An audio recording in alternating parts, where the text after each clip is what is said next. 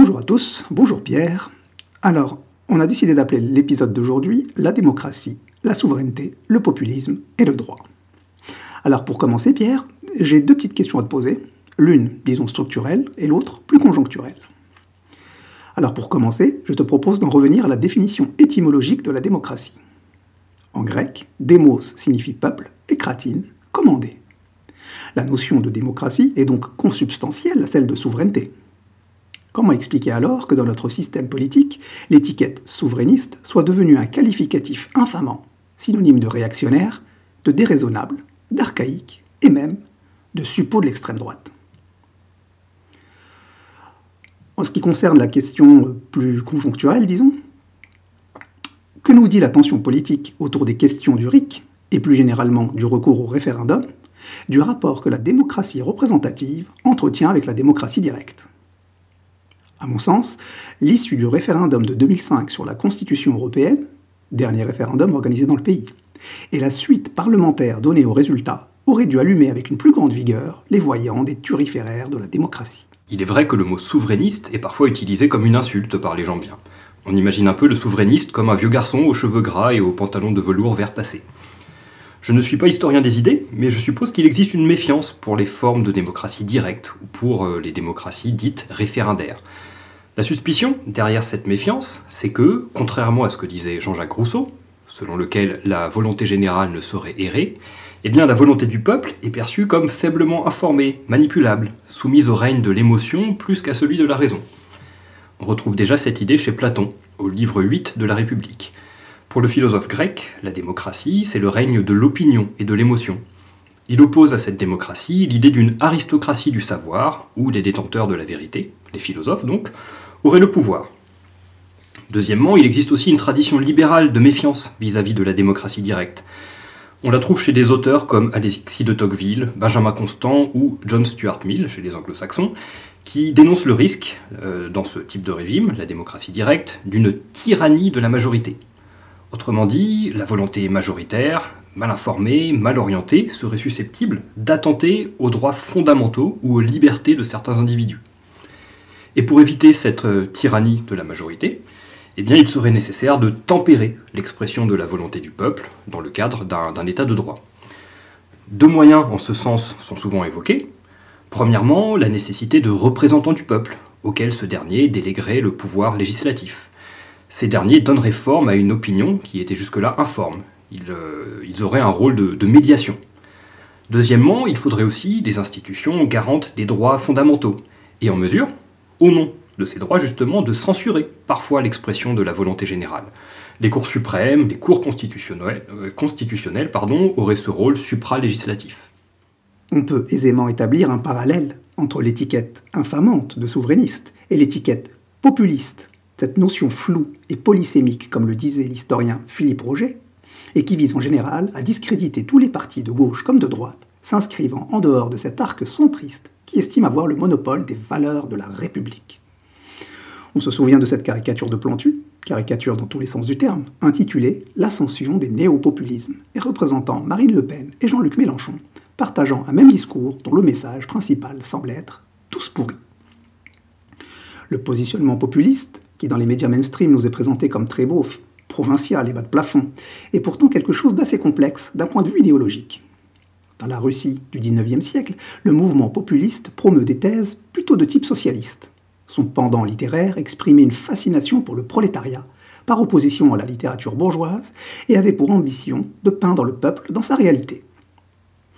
Dans les États-Unis de la fin du XIXe siècle, le parti populiste était sociologiquement rural et petit bourgeois, revendiquant l'héritage du peuple fondateur de la démocratie américaine et adoptant un positionnement résolument anticapitalisme financier. Ainsi, à la convention du Parti populiste en 1890, on a pu entendre la militante Marie-Hélène Lise affirmer Wall Street possède le pays. Nous n'avons plus un gouvernement du peuple par le peuple et pour le peuple, mais un gouvernement de Wall Street par Wall Street et pour Wall Street. Nos lois sont le produit d'un système qui parle les fripons d'une robe de juriste et qui habille l'honnêteté de guenilles. Le préambule de la plateforme du Parti populiste de 1892 est encore plus clair dans sa critique du fonctionnement démocratique et des élites qui l'établissent et le gèrent. La corruption domine l'élection. les législatures, le Congrès et effleurent l'hermine des magistrats. Les journaux sont subventionnés ou étouffés. Notre travail perd sa valeur, la terre se concentre dans les mains des capitalistes. Les ouvriers ne peuvent pas se syndiquer, des travailleurs importés font pression sur les salaires, le produit du labeur de millions est volé pour édifier de colossales fortunes. Le fil conducteur du populisme est donc la revendication de la souveraineté populaire et la remise en cause de la spoliation économique par une élite autoproclamée. J'ai l'étrange impression d'avoir dressé ici le portrait robot du mouvement des Gilets jaunes, avec le RIC pour retrouver la souveraineté populaire et la baisse des impôts dont les taux et le nombre sont vécus comme une forme de prédation du Léviathan. En quoi ceci peut-il être éclairant sur le traitement médiatique, politique et sécuritaire de ce mouvement, sur son ancrage territorial et sa base arrière fixée sur les ronds-points de province, sur sa radicalité et sa durée? Ici, je pense que c'est plus la sociologie que la philosophie qui peut nous éclairer. Dans un contexte d'archipélisation de la société française, pour reprendre une expression de Jérôme Fourquet, on observe une coupure très forte entre ceux qui ont la prérogative du récit et du commentaire, les journalistes en particulier, et ceux qui se conçoivent comme les gens ou les vrais gens. Ce sont deux mondes qui semblent s'observer tantôt avec curiosité, tantôt avec euh, sidération. On peut retrouver cette dualité euh, notamment chez euh, Christophe Guillouis, qui marque une opposition forte entre la France dite périphérique et euh, des élites qui seraient plus euh, ancrées dans euh, les, grandes villes, les métropoles, etc. Cela n'a en fait rien de nouveau. Pierre Bourdieu avait déjà analysé la hiérarchisation sociale des paroles opérée par le pouvoir journalistique à la télévision. La parole ouvrière, par exemple, est conçue comme faiblement structurée, moins légitime, moins intéressante que la parole des détenteurs du pouvoir symbolique. Or, s'il y a deux mondes qui se font face, de manière plus ou moins hostile, c'est nécessairement celui qui détient le pouvoir symbolique de décrire le réel qui l'emporte. Comme on a pu le voir dans le positionnement des populistes américains du XIXe siècle, la question du droit est centrale dans la critique populiste. L'état de droit est devenu, dans le discours mainstream, un synonyme de démocratie, et donc de justice, entendue au sens politique, puisque la démocratie est censée consacrer la souveraineté populaire. Pour relativiser cette affirmation, je soumets les deux citations suivantes à ton aimable attention. La première est de Jean Giraudoux. Le droit est la plus puissante des écoles de l'imagination. Jamais poète n'a interprété la nature aussi librement qu'un juriste la réalité. La deuxième vient du film Le Bon, la Brute et le Truand. Le monde se divise en deux catégories, ceux qui ont un pistolet chargé et ceux qui creusent il y a effectivement deux choses distinctes. On peut tout à fait imaginer des démocraties directes qui ne seraient pas tempérées par les institutions de l'état de droit. Pierre Clastre, anthropologue anarchiste, auteur notamment de La Société contre l'État, décrit ainsi des sociétés amazoniennes fondées sur l'autodétermination, la recherche du consensus et la méfiance vis-à-vis de toute forme de domination exogène. Je ne suis pas certain que ces sociétés accepteraient de voir leurs décisions souveraines être retoquées par un arrêt de la Cour européenne des droits de l'homme ou de la Cour de justice de l'Union européenne. De même, on pourrait aussi imaginer des États de droit sans mécanisme proprement démocratique. Ce serait l'esprit, par exemple, d'une authentique monarchie constitutionnelle. Si on avait l'esprit taquin, on pourrait aussi décrire de cette façon les mécanismes de décision à l'échelle euh, de l'Union européenne. Des mécanismes de décision paradémocratiques d'un côté et un cadre juridique de l'autre, censé faire respecter les droits fondamentaux des citoyens. Pour finir, la défiance envers la démocratie directe, la mise en avant du droit comme discipline objective jouissant d'une présomption quasi irréfragable de bienveillance et d'équité, l'opprobre jeté sur toute forme de souverainisme me pousse à te demander est-il possible de faire le bonheur du peuple contre sa volonté? J'aurais du mal à te répondre en quelques minutes, mais je serais heureux d'avoir ton avis euh, sur ce sujet dans un, dans un prochain épisode. Mon opinion provisoire sur le sujet, justement, c'est que le souverainisme est une réponse partiellement juste, à mon sens, un problème réel. Que l'opinion publique soit mal informée, parfois indigente, c'est un risque et souvent un fait. Qu'on puisse imaginer que certains mécanismes permettent de tempérer les ardeurs d'un peuple parfois prompt à prendre des décisions qu'il regrettera, ou qui nieront gravement les droits fondamentaux de certains individus, on peut concevoir, parfois, éventuellement, que ça ait du sens. Je me retrouve donc en partie dans la critique platonicienne de la démocratie et dans la critique libérale de la démocratie directe. Toutefois, les démocraties libérales, c'est-à-dire les démocraties représentatives, pourvues d'un état de droit, c'est un peu comme les chasseurs du sketch des inconnus. Il y a celles qui tempèrent la fougue du peuple au nom des libertés fondamentales, et ce sont de bonnes démocraties libérales. Et puis, il y a aussi celles qui tempèrent la fougue du peuple au nom des libertés fondamentales, et ce ne sont pas des bonnes démocraties libérales. Plus sérieusement, je pense que, tout comme la volonté, générale peut errer, eh bien, les institutions garantes de l'état de droit peuvent elles aussi errer.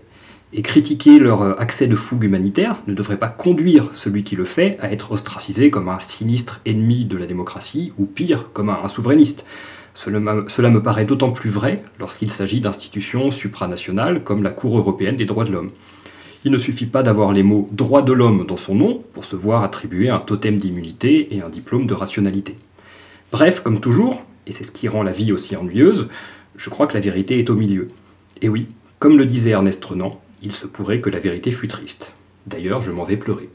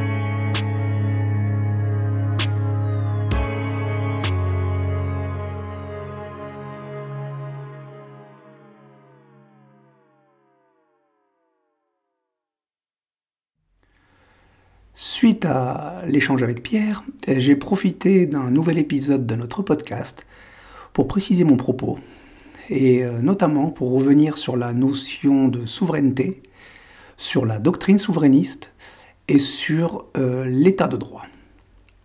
En voici donc la substantifique moelle. Étymologiquement parlant, la souveraineté renvoie à la fois à l'idée de pouvoir suprême et à celle d'autonomie et d'indépendance. La souveraineté, c'est donc la possibilité pour une nation de décider librement de son destin. L'article 3 de la Constitution de 1958 énonce que celle-ci appartient au peuple, qu'il l'exerce par ses représentants et par la voie du référendum. Nous vivons donc dans un pays et dans un système politique dans lequel la souveraineté appartient au peuple et s'exerce de manière directe par la consultation de celui-ci ou indirecte par le recours à la représentation nationale. Le souverainisme, quant à lui, est une doctrine politique dont le socle et la défense de la souveraineté nationale par opposition au transfert de l'exercice du pouvoir à un niveau supranational. Comme il s'agit là d'un principe qui a trait au fonctionnement institutionnel, qui matérialise l'expression latine vox populi vox dei, soulignant l'importance de la vie du peuple en démocratie.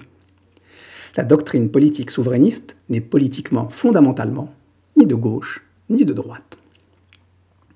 En France, la doctrine souverainiste s'est cristallisée autour de la lutte contre le projet fédéral européen. Un projet fédéral porté par les partis dits de gouvernement et les médias mainstream, et qui ont assez judicieusement réussi à ce que le qualificatif souverainiste devienne assez stigmatisant pour que même les plus convaincus s'en détournent.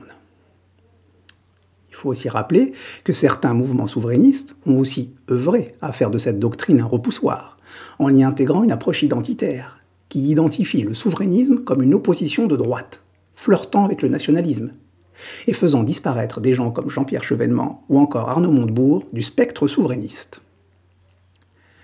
Le souverainisme, en cela qu'il porte le plus souvent une critique du libre-échange et de la mondialisation néolibérale, a aussi été ringardisé par une doxa qui pense le néolibéralisme comme la boussole indiquant le sens de l'histoire et le fédéralisme européen comme la condition sine qua non pour peser dans le concert des nations. Le second point concerne le populisme. Comme Plantu l'a illustré dans la caricature évoquée dans l'épisode précédent, il existe un populisme de gauche et un populisme de droite, un populisme de prolétaires et un populisme de petits patrons. Bien que sociologiquement et politiquement différents, les deux se rejoignent dans la critique de la finance et la volonté de voir le travail défendu par rapport au capital. Vous l'aurez compris, il est ici question de cette France qui a occupé les ronds-points au début du mouvement des Gilets jaunes. De cette France dont la revendication initiale était de pouvoir vivre dignement des fruits de son travail. C'est ce qu'on pourrait appeler le bloc populaire. À mon sens, ce qui pouvait expliquer l'ampleur, la durée et la violence dont a pu faire preuve et qu'a eu à subir le mouvement des Gilets jaunes, c'est la nature même de ce qui s'est joué sous nos yeux il ne s'agissait pas d'un simple mouvement social qu'on pouvait facilement éteindre par quelques promesses et quelques subsides, mais d'une colère profonde, d'une montée en pression du bloc populaire qui s'en est allé demander des comptes au bloc d'en face, le bloc bourgeois. C'était là le sens de la question que j'avais posée à Pierre sur le traitement politique, médiatique et sécuritaire de cette crise. Quand on regarde les soutiens politiques du mouvement, on se rend compte qu'on les trouve principalement à l'extrême gauche et à l'extrême droite de l'échiquier politique. Si on était taquin, on pourrait quasiment parler des Gilets jaunes comme d'un soulèvement populiste. Si on prête attention cette fois aux pourfendeurs du mouvement, on se rend compte qu'on les trouve dans l'entier spectre du libéralisme bourgeois. LREM, LR, PS, Modem. Est-ce que finalement, ce qui a surpris tout le monde, c'est pas le retour de la lutte des classes comme sujet du 20h de TF1 Du point de vue sécuritaire, je ne me souviens pas d'un mouvement social aussi sévèrement réprimé. En à peine un an, Amnesty International comptait déjà 24 manifestants éborgnés, 5 ayant eu une main arrachée, 2500 blessés côté manifestants et 1800 du côté des forces de l'ordre. Les Nations Unies et même le Conseil de l'Europe s'étaient tous inquiétés de l'usage excessif de la force en France et des restrictions que cela entraînait sur le droit pour les personnes de manifester pacifiquement. C'est quand même un indicateur fort pour dire qu'il s'est réellement passé quelque chose. Du point de vue médiatique, une fois qu'on a cerné la nature de ce qui se jouait, il suffit de procéder à une rapide étude sociologique des grands médias privés en France pour comprendre leur positionnement par rapport au mouvement. En France, le capital des principaux médias privés d'information, écrits comme audiovisuels, nationaux comme locaux, est concentré entre les mains d'une trentaine d'actionnaires, dont certains figurent parmi les principales fortunes du pays. On peut citer Bernard Arnault, Patrick Drahi, Xavier Niel, François Pinault, Martin Bouygues et la famille Dassault. Voilà, je vous dis ça, faites-en ce que vous voulez. Le dernier point concerne l'état de droit. Dans l'épisode précédent, j'ai cité euh, Jean Giraudoux qui disait que le droit est la plus puissante des écoles de l'imagination. Il faut savoir que quand on parle d'état de droit, il n'est pas question du droit naturel, qui rassemble tous les droits que chaque individu possède du fait de son appartenance à l'humanité, et non du fait de la société dans laquelle il vit, mais du droit positif, c'est-à-dire des règles contenues dans les lois, dans les décrets et dans les règlements et celles qui sont tirées de la jurisprudence et des travaux de la doctrine. Il est question du droit existant, du droit applicable. Or, ce droit n'est que l'expression de la volonté du souverain. Il n'est ni bon ni mauvais. Il est. L'état de droit ne saurait donc être sanctifié, puisque les valeurs promues sont celles du souverain à l'instant T. Le droit n'est pas la morale. Il n'est pas d'essence divine, mais humaine. Il est l'expression d'un rapport de force. D'un simple trait de plume en bas d'un décret, le bouclier qui protège peut devenir l'arme qui menace. Le droit n'a jamais empêché les révolutions ou les déferlements totalitaires. Le droit est un outil, et quand on sanctifie l'outil, on focalise notre attention sur les moyens plutôt que sur la fin, sur la forme plutôt que sur le fond. L'état de droit, oui, mais pourquoi faire?